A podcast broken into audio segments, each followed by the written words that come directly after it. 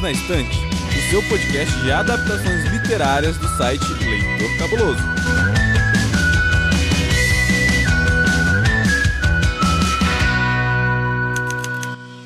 Começa agora mais um episódio do Perdidos na Estante. Esse episódio, gente, é a razão pelo qual esse podcast foi criado. Eu sou Domenica Mendes e não estou aqui sozinha, porque eu trouxe lá do Leia Novos BR a Carol Vidal. E aí, Carol, bem-vinda ao Perdidos, como é que você tá? Oi, oi, gente. Obrigada pelo convite. Tô muito bem, tô muito feliz de estar aqui gravando com vocês e falar de coisas legais é sempre bom, né? Ai, é bom demais. É para isso que a gente faz podcast.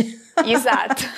e comigo e com a Carol também está ele, sumido nos últimos episódios aqui do Perdidos, mas ainda entre nós, Hamilton Cabuna. Como é que estão as coisas do outro lado do oceano, Cabuna? Tá tudo bem por aqui, pessoal. Saudações quadrinísticas aqui em Portugal tudo bem.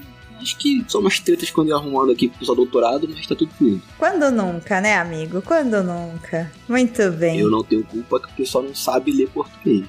Olha só, é até redundante a Buna falar de treta. Não só é? dizer isso. Pois é. E essa que vos fala, a voz da consciência que vem e traz a verdade para esse podcast, você já sabe, é a Amandinha. E aí, Amandinha? Olá, tudo bem? Então, vamos falar de adaptações com livros um pouco desconhecidos. E eu tô bem animada porque, gente, eu só descobri para esse episódio que um dos meus filmes favoritos da vida tem livro e eu não sabia. Olha! E é sobre isso, né? Você sabia que tem livro? É para isso que a gente tá aqui. E a gente tá aqui no Perdidos, mas a gente tá aqui no Leitor Cabuloso como um todo. Então, Amanda, me lembra, você só tá no Instagram, né? E lá no Ficções Humanas, é isso? Pois é, Do, eu sou meio reclusa de redes sociais, né?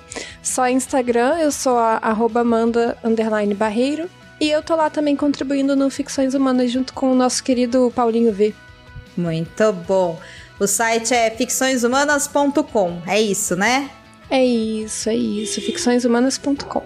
Show de bola, gente. Vão lá conhecer o blog do Paulo, da Mandinha e da galera deles, que é muito legal. E você, Cabuna, o que mais que você apronta por aqui na internet, além do Perdidos? Então, do nesse semestre eu tô de dieta, né? Tô um detox aí de redes sociais, blog, site, até do meu próprio podcast. Então, assim, não tô fazendo nada por enquanto. Meu Instagram tá abandonado, as moscas, meu blog também, meu podcast tá parado. Então, gente, desculpa. Segundo semestre, a programação volta ao normal. Detox de começo de ano, muito bem. Assim que se faz. Show de bola. E você, Carol, conta pra gente aí o que, que você apronta aqui no Leitor. Bom, aqui no Leitor, como você falou, eu tô no Leia Novos BR, eu também tô na equipe do Boteco dos Versados, e lá no Superliga de Resenhistas eu tô mais na edição do que participando dos podcasts. E eu escrevo resenhas aqui no site também, então eu faço muitas coisas. Carol faz tudo, gente, é isso. E ainda participa no Perdidos. E ainda Exatamente. participa do Perdidos. Palmas para a Carol, é isso aí. E suas redes sociais, gata? Onde a gente te encontra? Então, eu tô no Twitter, no Instagram, como arroba carolvidal.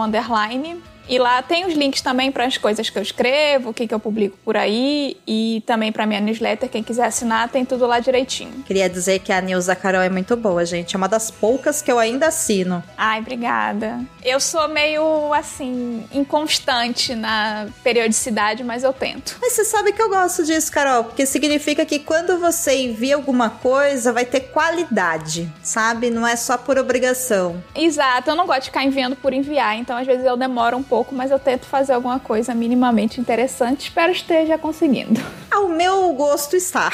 Então tá bom. Então tá É ótimo. isso aí, muito bom. E eu tô lá no Twitter e no Instagram como Domênica Underline Mendes. Também tô lá no projeto O Podcast é Delas e no podcast Estúdio 31 falando sobre produção de podcast, pós-produção de podcast e tudo aquilo que você que quer fazer podcast, quer que dê certo, precisa saber. Além de estar por aí trabalhando bastante, editando muitos projetos e o meu portfólio, os meus clientes, você conhece lá no meu site domenicamendes.com. Mas a questão, gente, é que esse episódio, para mim, eu tô muito feliz com esse episódio, porque assim, quando eu criei o Perdidos na Estante, há quatro anos atrás, eu acho que foi isso, eu tinha um objetivo porque eu queria que em algum momento a minha antiga coluna do Leitor Cabuloso, a razão pelo qual eu cheguei no projeto do Leitor, se tornasse um podcast. E depois de muitas configurações e muitas equipes e muito tempo e muitos testes, a gente finalmente começou a falar sobre adaptações literárias. Então, se você que estiver ouvindo não conhece o site ou não tiver ideia do que eu tô falando,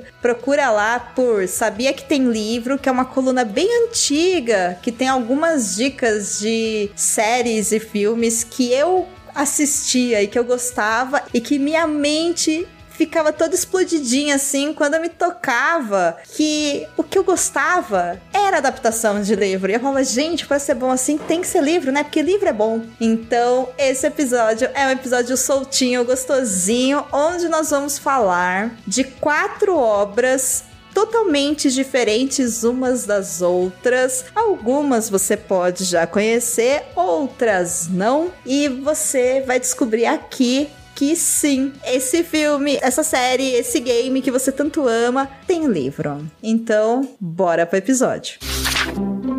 Ei, você quer encontrar um mundo secreto de adaptações literárias? Sim, mas onde? Perdidos na estante.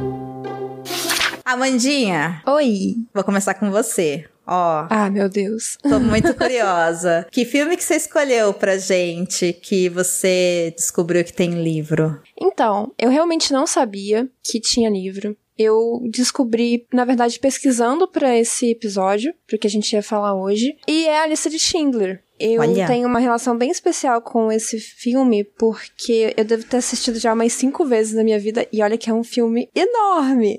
E denso, né? Ele é bem pesado, muito, não é? Muito, bastante. Ele tem acho que umas três horas de duração. Uou. E eu assisti pela primeira vez numa aula de história na, na escola. Haja aula de história, hein? Mas eu, naquele, naquele momento que eu assisti, eu era adolescente, assim, muito novinha, devia ter uns 13 anos. Esse filme fez muito sentido para mim e eu acho que a arte ensina, às vezes, mais do que só palavras, sabe? Uhum. Então, você ler ou estudar sobre a guerra, que é algo normal no ensino médio, no ensino fundamental, etc., não te dá a profundidade do que realmente aconteceu. Porque é um estudo mais frio. Ah, ok, então a guerra aconteceu dessa forma, invasão na Polônia, blá blá blá e tantos mortos e, e ponto. Gente, vamos lá, próxima matéria. Quando você vê isso, quando uma criança, um jovem vê isso, dá uma profundidade, uma dimensão do que realmente aconteceu muito diferenciada. E eu acho que isso provoca não só a curiosidade, etc., mas também provoca um conhecer sobre o, o fato histórico, que no caso é a Segunda Guerra, de forma muito mais profunda do que apenas decorar o que, que foi, qual foi o estopim, qual foi o motivo, qual, as datas em que os conflitos aconteceram, Uhum. sabe? Você realmente vê toda aquela negatividade, todo aquele horror, o medo das pessoas, a situação em que elas estavam inseridas. Então, para mim foi muito especial. E depois eu revi algumas outras vezes. E assim, eu sempre me emociono. Esse filme é muito sensível e é baseado em uma história real porque o, o Schindler, né, da, da lista de Schindler, foi realmente um cara que ajudou a salvar, agora eu não me vou me lembrar de cabeça, mas assim, na casa dos milhares de judeus com o projeto dele. Ele era só um comerciante, ele não estava muito interessado em ajudar ninguém e ele começou a, a ver que ele conseguia fazer isso. E dessa forma ele conseguiu, de fato, salvar inúmeras famílias. Esse livro eu não li, tá? Mas eu acho esse filme belíssimo. Inclusive, esse filme ganhou o Oscar na época, ele foi lançado em 93. Ele Uhum. ganhou o Oscar, ele ganhou, ganhou o Globo de Ouro por melhor filme, por melhor direção, acho que melhor roteiro também. Enfim. E só como curiosidade, o filme também é todo em preto e branco. Uia! É, na época já tinha colorido, tá, gente? É, gente, é 93 do século 20, tá? Não do século 19, só pra gente lembrar aí.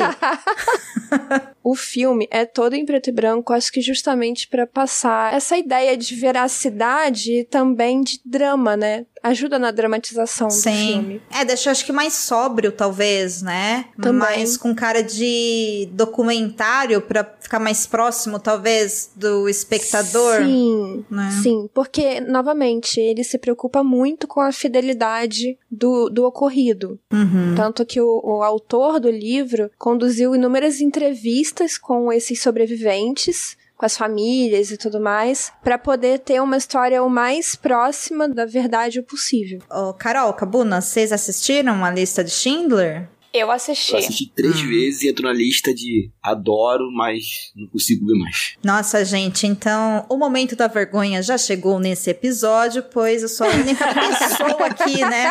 Formada em história, que estudou Segunda Guerra Mundial, que sabe que é o Schindler, mas não Eita. assistiu o filme. É isso aí. Parabéns para a Domenica Mendes. Ei. Pois é, pois é. A gente chama isso de ironia. É, eu nunca tive coragem, gente, de assistir. É pesado. É, agora que eu sei que tem três horas, tenho menos coragem ainda, mas por outros motivos, né? mas eu sei que é um filme que mexeu com muita gente, né? Ele é realmente uma referência. E uma coisa que me tocou muito na sua fala, Mandinha, foi que você disse que esse filme ele serviu pra você na escola pra você ter uma ideia de que os fatos que são contados dentro de sala de aula, né, de maneira didática, nem sempre, porém é o que desejamos, não é mesmo? Eles são reais, né? Porque a história, ela tem essa característica de difícil digestão e entendimento, da gente pensar que a gente estuda períodos e fatos que aconteceram com pessoas, pessoas como nós, como as pessoas que nós amamos e as pessoas que nós não amamos, né? E eu super concordo contigo que o audiovisual ele ajuda muito isso pra gente realmente conseguir sair daquela barreira, né, ilusória que o livro coloca, do tipo, sei lá, 2 mais 2 é igual a 4, que fica uma coisa distante, né, uma coisa não palpável. Parece que quando a gente é, aprende algum fato histórico, social, filosófico, enfim, através do recurso do audiovisual, fica mais real mesmo, né? Parece que me encaixa na cabeça, assim. Super concordo. Exatamente. Quando você apela pra sensibilidade, eu acho que você sai da área do eu tenho que decorar isso aqui pra prova e você passa a compreender a natureza daquilo. Uhum. E é do Spielberg, a lista de É Schindler? do Spielberg, exatamente. Ah, olha aí, hein? Olha aí. Muito bem, muito bem. É isso. Primeiro check para o não visto do, do dia. Muito bom. Inclusive, esse eu sabia que tem livro porque eu comprei o livro, mas eu também não li. Ei, só melhora. só. Só melhora. Só melhora, cara, só melhora. Eu venho pro Perdidos pra passar vergonha. Essa é a minha história com esse podcast. A lista de Schindler foi baseada no livro de mesmo nome, um romance escrito de Thomas Kennedy com grande fidelidade aos fatos ocorridos na Segunda Guerra Mundial, a partir de relatos e entrevistas conduzidas pelo autor com diversos sobreviventes. Foi vencedor do Booker Prize e Los Angeles Times Book Prize para ficção em 1983. Dez anos depois, em 1993, o filme foi lançado com a direção de Steven Spielberg, roteiro de Steven Zaylan, produção de Steven Spielberg, Gerald R. Mollen, Brank Lustin, elenco com Liam Neeson, Ben Kingsley, Ralph Fiennes, Caroline Goddard, Jonathan Sagal e Ian Bette Davids. O filme ganhou vários prêmios como Oscar de melhor filme, melhor roteiro adaptado, melhor direção, melhor montagem, melhor trilha sonora original, melhor fotografia, melhor direção de arte e Globo de Ouro de melhor filme de drama, melhor realização e melhor roteiro. No BAFTA, levou como melhor filme, melhor diretor, melhor ator coadjuvante, melhor roteiro adaptado, melhor banda sonora, melhor montagem e melhor fotografia. O filme está disponível no Amazon Prime, Apple TV, YouTube e Google Play Filmes e TV para alugar. Muito bem. E você, Carol? O que, que você trouxe pra gente? Que filme que você escolheu? Bom, eu escolhi o filme As Horas, que é um filme de 2002. É um filme que eu gosto muito, assim, eu tenho uma relação muito interessante com esse filme, porque há alguns anos eu assisti ele, acho que por indicação de alguém. Eu amei, o filme, eu gostei muito da forma como que a história é construída. E aí deixa eu só explicar um pouquinho do que que fala para explicar a minha relação com o filme, porque ele acompanha um dia na vida de três mulheres que uhum. são conectadas pelo livro Mrs. Dalloway da Virginia Woolf, né? Então tem ela mesma, a própria escritora, em 1923, enquanto ela produzia a obra. Tem a Laura Brown, que é uma dona de casa em Los Angeles em 1951 e é leitora do romance, vive um casamento infeliz, enfim, tem uma história bem difícil. E tem a Clarice Avon, que se passa agora nos tempos atuais, no caso 2001, né, na época que foi feito o livro. Ela é uma editora em Nova York e ela personifica uma Miss Dalloway aqui dos nossos tempos. E aí eu assisti, achei muito legal essa coisa de conectar né, o livro e passar por esses três períodos do tempo e como que essas mulheres estão conectadas não só com o livro, mas as experiências delas estão muito conectadas entre si. E aí, depois de ver o filme, eu fui ler Mrs. Dalloway. E eu fiquei completamente apaixonada, assim. Eu acho que é um dos livros da minha vida enquanto pessoa, enquanto escritora, quanto leitora, existe antes e depois de ler esse livro. Só que depois, quando não tinha mais graça, eu descobri que, na verdade, esse filme é baseado num livro que é o livro As Horas, né, do Michael Cunningham, que eu não fazia a menor ideia. Para mim, era assim, a referência era Mrs. Dalloway, ponto. Só que o livro foi vencedor do prêmio Pulitzer de 99, ou seja, é um livro super... É, é um livro super importante. E eu não sabia nem da existência do pobre do livro. Então, assim, eu não li o livro, mas eu amo de paixão esse filme. Eu acho que a forma com que a história é contada é muito sensível, é muito interessante, assim. E com três atrizes maravilhosas, né? Que é a Nicole Kidman fazendo a Virginia Woolf, a Julianne Moore fazendo a Laura Brown e a Mary Streep fazendo a Clarissa Avon. Ah, ah tá, só elas. Só, só elas. Não, Entendi. Só, não, assim, Nicole Kidman ganhou Oscar, ganhou o Globo de Ouro, ganhou BAFTA, o filme ganhou o Globo de Ouro, enfim, tudo de bom. E a Meryl Streep podia inclusive fazer a árvore, né? Não importa, é, ela é tudo. Ela é tudo, exatamente. Ela era iluminação, figurino, enredo, livro. É a mulher que era a personificação da personagem da Miss Dalloway ali no início dos anos 2000 também. Exato. ah, é muito bom. Eu gosto muito desse filme. Nossa, eu gosto muito, muito, muito, muito, muito desse filme. Eu tenho várias lembranças, assim, positivas com ele, de frases como, por exemplo, nossa, olha, só quem assistiu vai lembrar. É um pedaço muito triste, na verdade, mas tem uma cena que a Nicole Kidman tá com uma criança e aí tem um passarinho morto.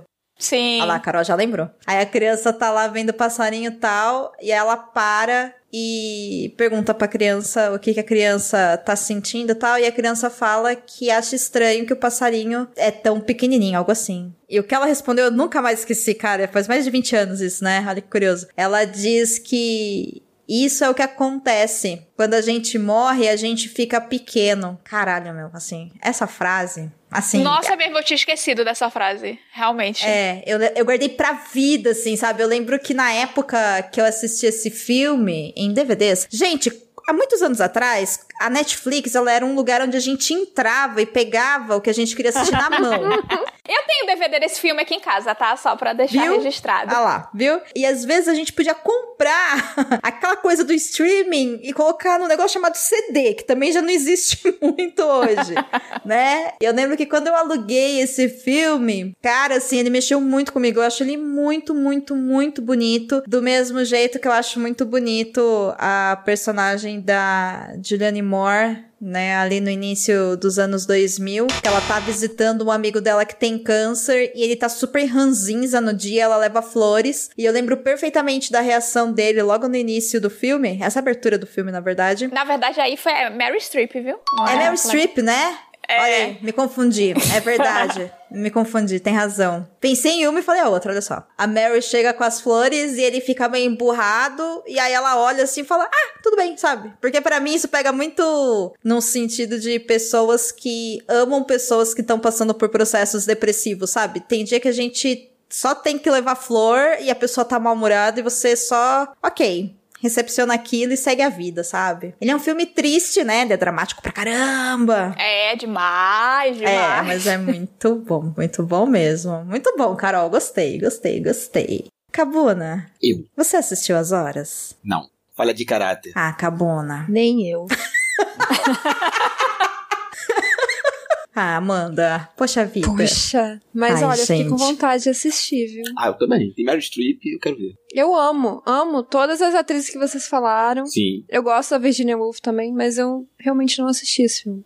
Ai, tem que Gente. ver, é muito bom. Tem, tem que ver. Vou ver, vou ver. Pode deixar. Eu não sei onde ele tem hoje, se ele tem algum streaming. Você sabe, Carol? Não, porque eu vi no DVD. Então eu nem procurei pra saber se tinha algum streaming. Peraí. Pausa dramática para pesquisarmos nesse momento se tem em algum lugar. Eu acho que tinha na Amazon. Eu acho, eu acho. Pelo que eu tô vendo aqui, é na Apple TV. É, é, mas eu acho que um É. tempo atrás estava na Amazon. Ah, é que na verdade, não é que tá na Amazon. É, que a Amazon tem aquela parceria com a Paramount, né? Ah, Então- então tá lá. É, então você conseguia assinar para alugar lá pra assistir, né? Só que pra quem é assinante da Claro barra net aí, que vai depender do lugar onde você mora, né? E tem o Claro Now, você consegue assistir as horas. Acabei de ver aqui. Olha aí. É. Ou você pode fazer essa coisa que os maias faziam e comprar o DVD pra assistir também. Ah, se você tiver também como comprar um aparelho mágico, assim, uma caixa mágica, onde você conectava, né, esse DVD lá dentro. é verdade, eu esqueci que agora nem todo computador vem, né? O meu notebook mesmo não tem. Eu tenho o leitorzinho de DVD separado. Olha só. O meu notebook também não tem leitor de CD e DVD. O dia que eu descobri isso, gente, eu queria explodir. Eu acho que é uma boa definição. Então, gente, o meu tem, só que esse meu aparelhozinho de DVD é lá de 2008. Ele é uma funciona. relíquia. É uma relíquia. Funciona. É uma relíquia. Olha, esse episódio começou assim um pouco triste, um pouco pesado. né? Não é, gente? gente, que Que depressão. só drama, né? Drama atrás de drama. Nossa, Socorro. socorro, exatamente. Então vamos dar uma respirada, cada um vai ali, ó, pega o seu café, pega a sua bebida favorita, faça, enfim, o seu drink do jeito que vocês gostam, que a gente volta pra falar de outras obras. Inclusive, eu vou aproveitar esse momento que a gente tá assim, no momento pré-bebidinhas gostosas e comes e bebes, pra falar pra Carol que eu tentei ler Miss Dalloway por causa de As Horas, porque começa falando, né? Miss Dalloway saiu para comprar as flores. E eu tentei Sim. ler. E eu odiei E- cada linha. E aí eu nunca mais voltei pra Virginia Woolf e Miss Dalloway. É eu isso. fico muito triste com essa informação. Eu também fico triste com essa informação. Muito triste. Eu entendo, mas eu fico extremamente triste. É, eu também entendo. Porque Virginia Woolf não é pra todos os gostos. É um fato. Não, e esse livro, ele é denso mesmo, ele... Eu, eu entendo que não é todo mundo que gosta, mas eu não sei, alguma coisa me pegou nesse livro.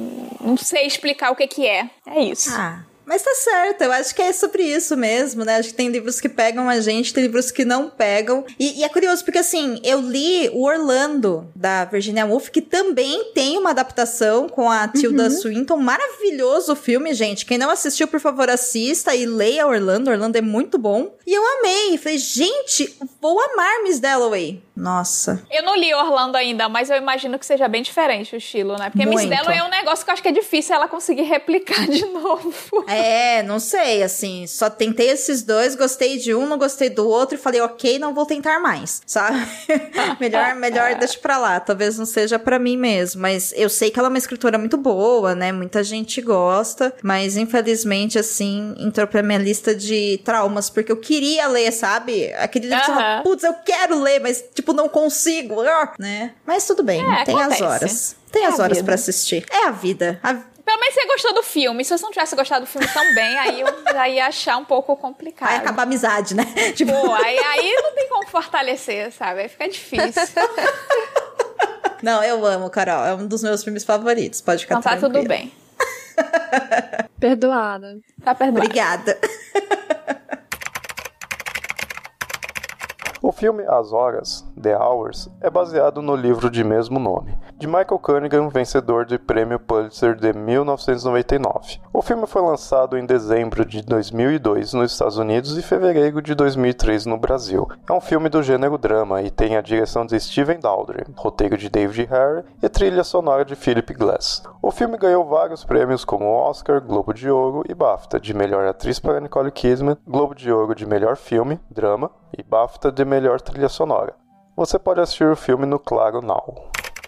Muito bem, Cabuna. E você, o que, que você trouxe pra gente? É drama, Cabuna? Porque assim, a galera tá chorando em casa ouvindo a gente.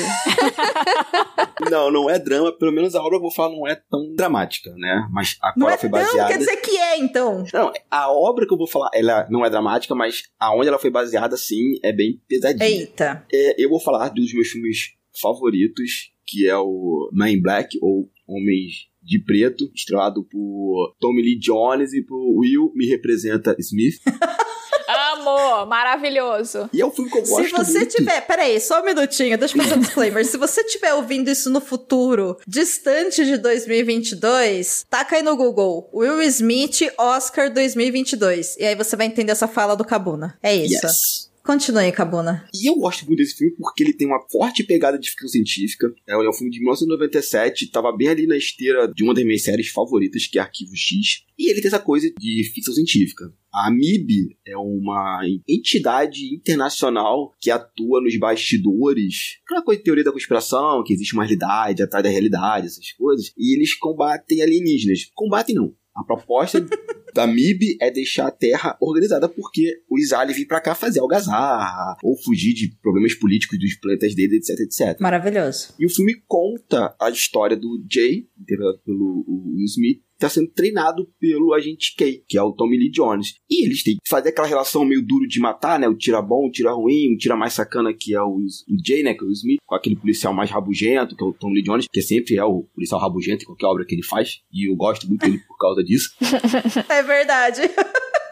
E o filme é uma grande comédia, né? Com essa coisa da teoria conspiração, de que a NASA esconde segredo das pessoas, que, a, sei lá, a Terra é plana, essas coisas aí que o pessoal acredita porque não, não estuda. Uhum. E eu adoro esse filme porque ele é bem leve, ele é engraçadíssimo, né? A química do, do Will com Tommy Jones é, é muito boa. E eu acho que tem uma das maiores atuações de personagens coadjuvantes, que é o ator é, Vincent D'Onofrio, que pra quem não sabe é o cara que faz o Rei do Crime, na série Demolidor. Ele interpreta o Edgar, que é o alienígena vilão do filme. E provando que Hollywood nunca é um local honesto, né? O cara nem concorreu a melhor ator coadjuvante, porque a atuação que ele faz corporal Nossa, é sim. espetacular. E, pra quem não sabe, e eu acho que é uma informação assim realmente muito obscura. O filme Homens de Preto é baseado num quadrinho do mesmo nome, nem em Black. Gente, nunca Ah, soube. Cabuna, você tá inventando. Não, tô não. Não, isso é mentira, eu nunca ouvi falar nisso. É, o Cabuna foi lá, gente, escreveu. Sabe que ele sabe desenhar? Sabe que ele sabe fazer quadrinho? Ele foi lá e fez um quadrinho e tá falando que é adaptado, sabe? Que é, que é Ah, adaptado. Capona. É fake news, Rodrigo. Você viu no batidão do zap, Cabuna, essa informação? Tem, tem que acabar com isso. Lá no, no grupo do. eu nem vou falar o nome do grupo porque vai. Vai, vai Melhor denunciar. não. A exposição? A exposição Olha o processo grupo. vem. mas, mas ele é baseado nesse quadrinho, é o mesmo nome, The Man in Black, escrito e criado por Lowell Cunningham, ali mais ou menos no final dos anos 80, e é desenhado pelo Sand Characters, e foi publicado por uma editora bem pequena chamada Arcel Comics ali, no ano de 1990. E o quadrinho, ele na verdade ele foi uma minissérie em três edições, aí em 94, uma outra editora chamada Malibu Comics comprou os direitos, publicou mais três edições, e a Marvel em, em 94 mesmo, comprou o quadrinho e ficou na gaveta. Quando saiu o filme, em 97, a Marvel publicou mais três quadrinhos. Então são um total nove quadrinhos, né? Três minisséries, totalizando nove quadrinhos. Só que o quadrinho é muito mais pesado. Enquanto o filme tem uma coisa meio galhofa, meio vou morrer de todo mundo, Uhum. a HQ tem um tom muito mais sombrio, assim. É, inclusive os agentes se odeiam. Eles não têm aquela coisa de amizade que tem no- nos filmes. Depois são. Tem mais três filmes da franquia, né? Fora desenho animado, etc, etc. Uhum. E a MIB, no, nos quadrinhos, ela não policia apenas os alienígenas, ela combate o sobrenatural. Ela, então, homens, magos, demônios, alienígenas, tudo teoria de conspiração, o Cunningham colocou. E Eita. o quadrinho tem uma coisa muito estranha, porque na- no segundo arco, né, a segunda minissérie, um dos personagens vira um, um inimigo da gente. E você pensa o tempo todo, nossa, os caras estão ali combatendo tal, não sei o cara era inimigo. E depois você descobre que não, porque ele tava combatendo a MIB, porque a MIB não tava protegendo o mundo de nada, ela tava moldando o mundo à sua maneira. E aí você descobre. Capitalismo que chama, gente. Exato. É isso. Exato. É uma bela crítica ao capitalismo, assim. E tem aqui no Brasil? Não, eu li essa daí, gente, é esgotado esse quadrinho, nem a edição da Marvel, né, que a Marvel publica em 99, perto do segundo filme, ela vai publicar uma coletânea com todos os, os nove quadrinhos e um prequel, né? Que é uma historinha que conta a fundação da MIB, uma história inédita. Mas sim, Carol, é esgotado. O- A última vez que Poxa. eu vi ele pra ser vendido no eBay, tava na casa dos 600 dólares, assim. Ô, louco. Ah, não, obrigada. É uma casa! É, é. Basicamente, você compra uma casa de três quartos aqui no Brasil. Isso. É, Opa, é. Aí, vou fazer isso. Então, vender minha coleção aqui e comprar uma casa aí. Olha, amigo, dá, hein? Por 600 dólares dá. Não é?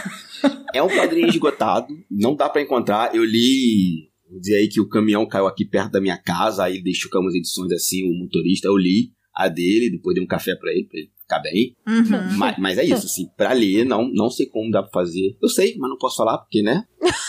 É isso. Deixa quieto. Não é? É, é, é isso aí. Usem a imaginação imaginação. Ou fique numa estrada e espere o caminhão capotar e vocês pegam os quadrinhos que caem dele. É, também, Posso também falar. pode acontecer. Mas assim, é muito diferente do filme. O filme é completamente humor, o quadrinho é completamente drama, tragédia, é trevoso total. Então é isso. Minha Nossa, é gente. Homens de Preto, eu adoro. Apesar do último filme ter uma, uma ótima ideia, mas ser uma ideia muito mal executada, né? Que é MIB International. Mas eu gosto da proposta. Espero que tenha outro filme com isso. O primeiro.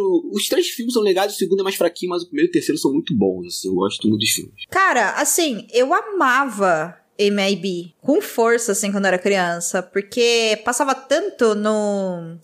Ai, gente, como é que chamava aquele programa da Globo de domingo que passava? Temperatura máxima? Acho que era isso, né? Temperatura máxima. Isso, é. Nossa, É. passava direto MIB, assim, eu achava incrível, assim, é um dos meus filmes favoritos. Eu acho que ele envelheceu super bem, mas eu preciso Uhum. reassistir, né? Eu tô numa pegada assim de reassistir alguns clássicos do tipo, eu achei, acho que foi no no Telecine, acho que foi Mudança de Hábito. Sim! Ah, é muito legal. Cara, ele envelheceu muito bem aquele filme, ele é muito divertido ainda, ele é muito gostoso. Uhum. E aí eu vou, vou procurar agora o MIB, porque a internet está me dizendo que ele tá disponível basicamente em quase todos os streams. Ele tá no Star, ele tá na Amazon, ele tá na Netflix, ou você consegue alugar pela Google Play filmes, né? Pelo YouTube ou pela Apple TV. A questão é que o MIB tem quatro filmes, né? Tem os Isso. três primeiros e tem um último que saiu agora em 2019, antes Eu- da pandemia, que inclusive eu assisti no cinema e eu achei bem divertido também, mas nenhum deles é igual ao primeiro. O primeiro lá de 90 e tarará é muito bom. É muito divertido aquele negócio. E eu não tive coragem de assistir o 2 e o 3. Eu fico muito medo, sabe? Do tipo,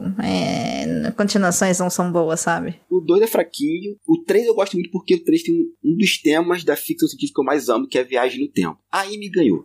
Aí eu já não posso dar opinião sem o coração. Eu gosto. Tá, então- Que tem viagem no tempo. Essa informação é importante. Posso ser cancelado aqui agora? Ah, Pode. vai, vai, Amandinha. Eita! Vem me defender. Amandinha, vem pro meu lado porque eu já caguei tudo no começo com a lista de Schindler. Me salva, Não, vai. mas você não vai querer ficar do meu lado com o que eu vou falar. Ah, tudo bem. Você passando vergonha junto, a gente divide a culpa, vai. Gente, eu detesto MIB. Sério?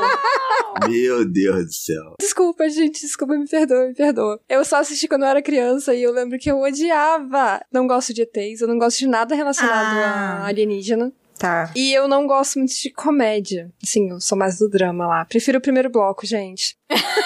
Gente, a Amanda não gosta de filmes de ação, então quando a gente assistiu o. Ai, o filme- melhor filme de Natal, gente, como é que chama? Duro de matar. o Duro de Matar. Domênico. Que isso? Isso. Vai hard. é. Quando a gente assistiu, a Amandinha estava, coitada, virando uma pipoca assistindo o filme, de tão desesperada que ela tava. Tem episódio, gente. Volta algumas casinhas que é o especial de Tem. 2021 do Perdidos. Aí agora ela não gosta de comédia. A Amandinha só gosta de desenho e de drama. Ai, gente. Tá Desculpa. certo. Você gosta de terror, Amandinha? Gosto, bastante. Ah. Hum, muito Segundo, bem. segundo minhas alunas, eu sou trevosa. Por essa eu não esperava. Pois é, pois é. Altas revelações. Nossa. E o MIB, ele estreou mais ou menos na época do Independence Day, né? É um ano depois. Então, é, cara, que- nossa, puta, são dois filmes que eu gosto muito. Você gosta, Carol? Sim, sim. Eu com certeza assisti o primeiro. Eu confesso que eu não, não sei se eu cheguei a assistir os outros filmes, mas o primeiro eu assisti e eu amo, acho divertidíssimo. E acho Will Smith maravilhoso. Mara- E é engraçado que o Maravilhoso. Will tava fazendo o Maluco no Pedaço, quando fez o Sim. Independence Day, acabou o Maluco no Pedaço ficar o MIB. Cara, o Will Smith é um, um ator muito bom, assim, se acompanhar a carreira dele, tirando aquele filme lá do, da meritocracia importa, que eu odeio. A Que filme é esse? Ah, Procura da Felicidade, acho que é esse o nome, né? Ah, não, não. Ah, sim, Que é baseado sim, num sim, livro. sim. Ai, que desgraça. Enfim, Eu também não gostei do atual, não. O King Richard. eu não assisti esse porque eu, eu olhei e falei, não, é a Procura da Felicidade 2.0, não. Pra mim não rola. Exatamente. Sabe, eu vi Exatamente. a capa dele, eu falei, mas não de jeito nenhum. Mas assim, Se você quer, você consegue. É, eu acho que é uma história importante, eu acho que ele atua muito bem, muito bem mesmo, mas pra mim essa história do se esforce muito que você vai conseguir. Nossa, eu odiei, porque o filme poderia ter ido por um outro lado, sabe, a procura da felicidade. Uhum. Poderia ter feito uma crítica, assim. Você podia mostrar que o cara conseguiu no final, mas não daquele jeito, sabe? Aí eu olhei e falei, nossa, Hollywood, cacete, né? E aí. Mas essa é a filosofia de vida dele, Du. Então é um pouco difícil de escapar disso. Ele escolhe esse tipo de filme porque ele acredita nisso. Essa coisa do. é, sei lá, é um conceito muito norte-americano também, né? É. o, o self-made man, essa coisa. Uhum. é, Sim. Eu, eu quero, eu posso, eu consigo. Ai, vai lá, os maromba da academia, eu quero, eu posso, eu consigo, gente, vai lá. Ai, não, não, pra mim não dá, pra mim não dá, não, não dá. Não dá. Enfim. Adoro o Smith, mas é, não, nessas, nesses filmes dele não. Gosto muito mais dele em outros papéis. Enfim, inclusive, quero deixar claro aqui, aproveitando esse momento da história do cinema, dizer que eu achei um absurdo, tá? Ele ter uma penalidade de ficar fora do Oscar por 10 anos. Nossa, ridículo, Assim, pelo amor gente, de Deus. e, assim, é inadmissível, isso é muito errado, muito errado. Tô pistola da cara com isso. Eu realmente espero que isso, né, que ele consiga dar a volta por cima e que ele não perca grandes contratos, porque o cara é bom, ele é um bom artista, né, e a gente não sabe o preço que ele vai pagar agora, sabe? Então, acho que eles estão exagerando, assim, absurdamente em cima da situação. Eu acho que não foi adequado, mas nem por isso ele merece, tipo, morrer de fome e ficar sem trabalhar, sabe? Tipo, não é por aí as coisas, né? Então, enfim, né? A Academia do Oscar é um capítulo à parte. O filme Men in Black foi lançado em 1997, com direção de Barry Sonnenfeld, produção de Walter F. Parkers e Laurie MacDonald, e produção executiva de Steven Spielberg. O elenco do filme é inesquecível. Tommy Lee Jones interpreta o Hanzinza, agente K, Will Smith interpreta James Edwards, o agente J, Linda Fiorentino interpreta a doutora Laura Weaver, agente L, e Vincent D'Onofrio interpreta o vilão Edgar. E por fim, Hip Thorne interpreta o chefe Zed. Além desse filme, em 2002 teve o lançamento da continuação Men in Black 2, em 2012 Men in Black 3 e finalmente em 2019 Men in Black International. Os três primeiros filmes estão na Netflix. Já que a gente já ficou triste e pistola por causa da academia do Oscar, eu vou passar mais raiva agora, indicando. Nossa, gente, agora vai, hein? Nossa, hum, indicando uma série. Que é uma série que, assim, eu gosto. Nossa, ó, olha o, o ato falho, né? Como diria Freud. É uma série que, pra mim, foi muito importante uns anos atrás. Foi uma série que, caramba, assim, eu devorei, eu amava, eu achava incrível a série, eu gostava muito, eu gosto muito da produção, eu gosto muito dos atores, eu gosto muito da trilha sonora. Foi uma série que, quando chegou na última temporada, eu ficava acordada de domingo, 11 horas da noite, que pra quem me conhece sabe que nessa hora já estou no quinto soninho, tentando achar streaming para pegar a televisão dos Estados Unidos para assistir junto com eles. E eu assisti uma infinidade de comercial de pasta de dente dos Estados Unidos, que eu não sei que a galera escova o dente nesse horário, sabe?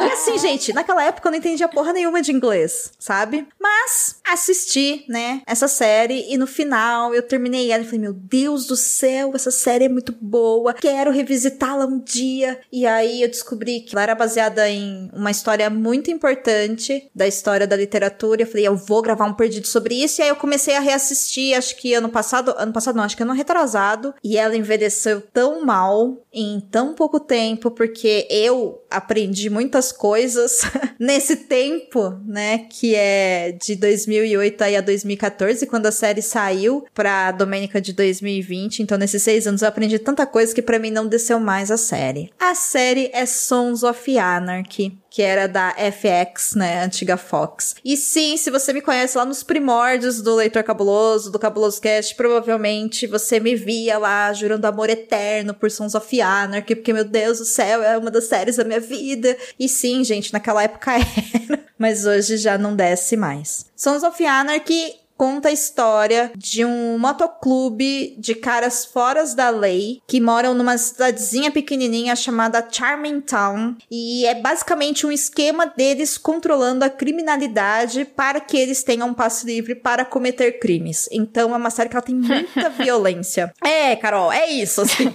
é exatamente isso. Se chama milícia. É sobre é, isso. É sobre isso e não tá nada bem, embora na época eu achava que estava, né? Ela tem muitas cenas de tiro, tem muita cena de perseguição, tá uma, tem bastante ação, mas o que me incomodou de verdade é que ela tem determinado ponto da história, eles acabam convergindo pro negócio de produção de filmes pornô. Hum, e aí. Hum, entendi já. Deu merda. Jesus, como é que a série chega nisso? Chega porque a dentro lá dos esquemas deles para eles conseguirem grana, eles acabam fazendo um negócio com desses estúdios. Inclusive, é, ao mesmo tempo que tem uma valorização das mulheres que trabalham que são trabalhadoras do sexo, né, que elas têm papéis importantes na história, a gente também tem muito porn revenge na série. Então rola muito mulher estuprada como vingança Nossa. pros caras do clube. É, mostra muita violência sexual das meninas lá na indústria do pornô. E aí, até entre os caras mesmo, quando eventualmente eles são presos e tal, às vezes a pena que eles têm por ter traído alguém do, do motoclube é, antes de, enfim, ser executado ou torturado e que eles eram estuprados na cadeia, sabe? Então, assim, envelheceu muito muito mal esse negócio, envelheceu muito mal, porque você não vê crítica. E sabe a sensação que a gente tinha vendo Breaking Bad, que você torcia pelos caras errados? Uhum. É isso. Eu não. Eu gostava da Skyler. Sim, mas assim, a Skyler, meu irmão, ela vai pra um lado totalmente errado no Depois, final, sim. entendeu? Então, Depois sim. porque assim, ninguém salva naquele negócio. O único que salva no Breaking Bad são as pessoas que morrem, que eu não vou falar quem é, porque isso não é o objetivo do programa. E aí. Eu sei, eu também torcia. No- então, sabe qual é? E aí, o Sons of Anarchy, ele faz isso, porque realmente é uma história de caras fora da lei. Só que eu acho que quando eu terminei de ver a série, eu achei ela muito boa. E agora, reassistindo, eu comecei a falei, gente, mas cadê a crítica? Sabe? Cadê a série me mostrar que essas coisas não são legais? Uhum. Não tem isso. E aí eu fiquei muito decepcionada. Eu só assisti um episódio ou outro do Sons of Anarchy. Nunca acompanhei a série e quando você começou a falar que ela envelheceu mal, eu, eu não sabia que tinha essa questão. Eu não sabia que eles tinham colocado esse plot aí dentro da série. Eu achei que você ia falar alguma coisa porque pra mim Sons of Anarchy sempre foi algo meio Breaking Bad, assim. Você sabe que os caras não prestam, você sabe que eles são Ah, errados Uhum. e você acaba meio que torcendo pelo lado errado, né? uhum. Porque a série te faz isso. Eu não sabia que tinha é, esse detalhe sórdido aí no meio. Tem. E assim, é. Bom, assim, só pra explicar, né? o- Não, isso não é muito spoiler, mas, por exemplo, tem uma personagem que ela é muito importante pra história, que ela é dependente química. E aí tem uma hora que um dos protagonistas precisa se vingar dela, né? Controlá-la e ela tá limpa. E a solução que ele dá pra colocar ela com muitas aspas, tá? No lugar dela, pra controlar essa mulher, é injetar heroína nela de novo. Putz. É nesse nível. É, é nesse nível, assim. E assim, é muito pesado, sabe? É muito pesado. Mas assim, isso não faz parte deles serem maus, Sim. Não, gente, assim, eu tô falando. É, eu tô falando o que me incomodou na série agora que eu tô reassistindo. Mas tudo isso tem dentro de uma história, tem um porquê e tudo mais, né? Não é assim, não são fatos aleatórios soltos, né? É, porque eu acho que realmente isso é pra te deixar puto assistindo, né? Eu acho que tem esse objetivo. Ou não? eu, eu acho que não. Eu acho que Não? não. Eu acho que não. Eu acho que a gente se apega aos personagens. Eu não sei, eu tô, eu tô perguntando mesmo porque eu É, eu acho que não não. assisti. Eu acho que não. Porque todos os personagens ali, todos eles são maus. Tanto o pessoal do clube, né, do SOA, quanto os inimigos deles. E os inimigos deles são um pouquinho pior do que eles são. Então, você meio que torce para que eles fiquem mais maus para se vingar, sabe? Então ela te leva para um caminho meio errado assim. Mas é uma série bem bem feita assim, em questão de produção. Eu acho a trilha sonora dela maravilhosa, inclusive eles formaram, né, uma banda chamada The Forest Rangers para fazer várias versões de músicas clássicas e vale muito a pena vocês ouvirem. Essas músicas são muito boas. E o elenco é maravilhoso, né? Tem o Charlie Human como Jack Steller, que é o protagonista, tem a Katie Sagal, tem o Ro Perlman, que quem não lembra, ele é o Hellboy, tem uhum. o Tel Rossi, que é o, o Cottonmouth do Luke Cage, tem o Tommy Flanagan, que é o Tibbs na, no Sons of Anarchy, mas ele faz parte da última temporada do Westworld, o cara da cicatriz. Tem várias pessoas muito importantes, tem a Meg Sif, que é a menina do Billions, tem a Andrea De Matteo, que ela tá sempre também fazendo várias séries ótimas, e tem também o Alton Goggins, que ele faz uma outra série que para mim é muito importante, que poderia estar tá aqui nesse episódio, que é o Justified, que quem não assistiu, por favor, assista. Os Sons of Anarchy que vocês encontram na Star Plus, para quem quiser assistir. E o grande X da questão é que Sons of Anarchy tem sete temporadas, e ele nada mais é do que uma história baseada em Hamlet, do Shakespeare. É isso. Ah. Poderia ser o Rei Leão? Poderia. Mas eu é tava Souls of Anarchy. que hora que ia chegar a parte da adaptação, é, mas eu não esperava por essa. só, só, deixou uma bomba aqui e tudo e bem. E largou. Não, agora a gente encerra e é isso. Beijo, é exatamente. Fiquem com essa. É isso, senhoras e senhores. Então, quem quiser assistir a série, assista e aí me conta se gosta. Mas para quem não conhece nem quem é Hamlet, é a vingança, né, do filho que tá em busca de vingar a morte de seu pai. Basicamente, Sons of Anarchy é isso, o que explica por que a história em si acaba sendo muito boa nas sete temporadas, afinal de contas já é uma história que é contada, né, há, sei lá, 59 milhões de anos, de várias formas. Então, é isso. Tirei do meu peito Sons of Anarchy, que eu queria fazer um episódio pro Perdidos, mas não dá, é muito ruim. Envelheceu mal.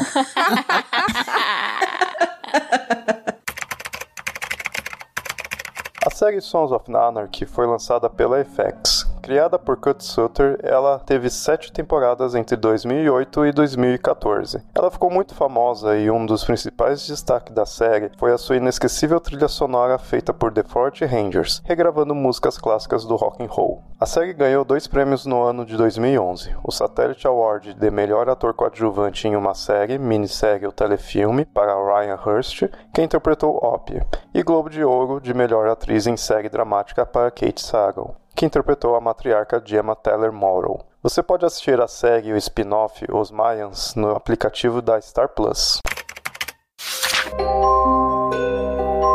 Você sabia que tem livros, filmes, boxes, séries e todo um maravilhoso mundo de literatura? Você pode encontrá-los no Perdidos na Estante.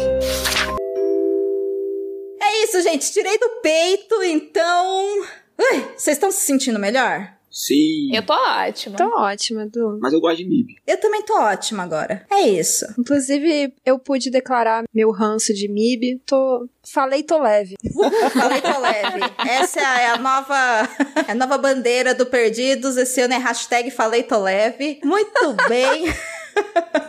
Eu agradeço muito a cada um de vocês que ouviram o Perdidos na Estante de hoje. Espero que vocês tenham se divertido tanto quanto a gente se divertiu. Agora a gente vai pegar aqui uma pipoca e vamos escolher um desses dessas obras aqui, desde que não seja Sons of Anarchy, né? Isso. Pra assistir, ouvinte. Espero que você faça o mesmo e a gente se vê semana que vem. Um beijo, boa semana. Fala tchauzinho aí, gente. Tchau. Tchau. Bye, bye. Contribua para novos episódios do Perdidos na Estante em catarse.me barra leitor underline cabuloso ou no PicPay.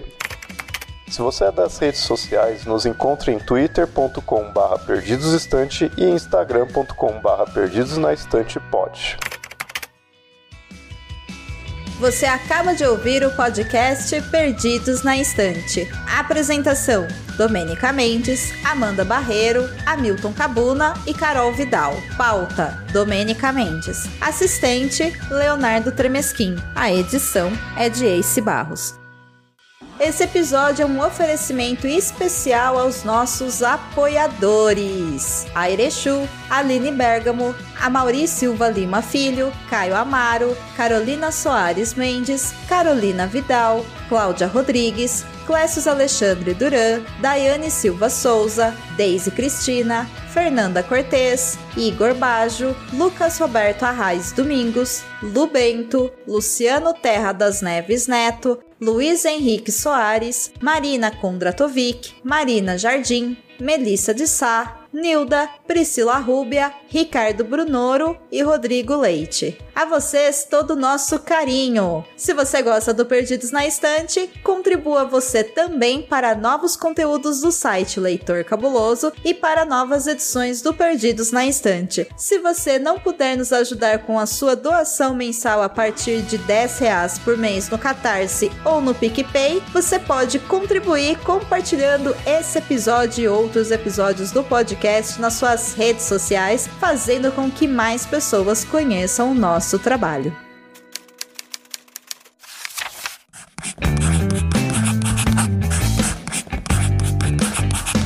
Esse podcast faz parte do site Leitor Cabuloso.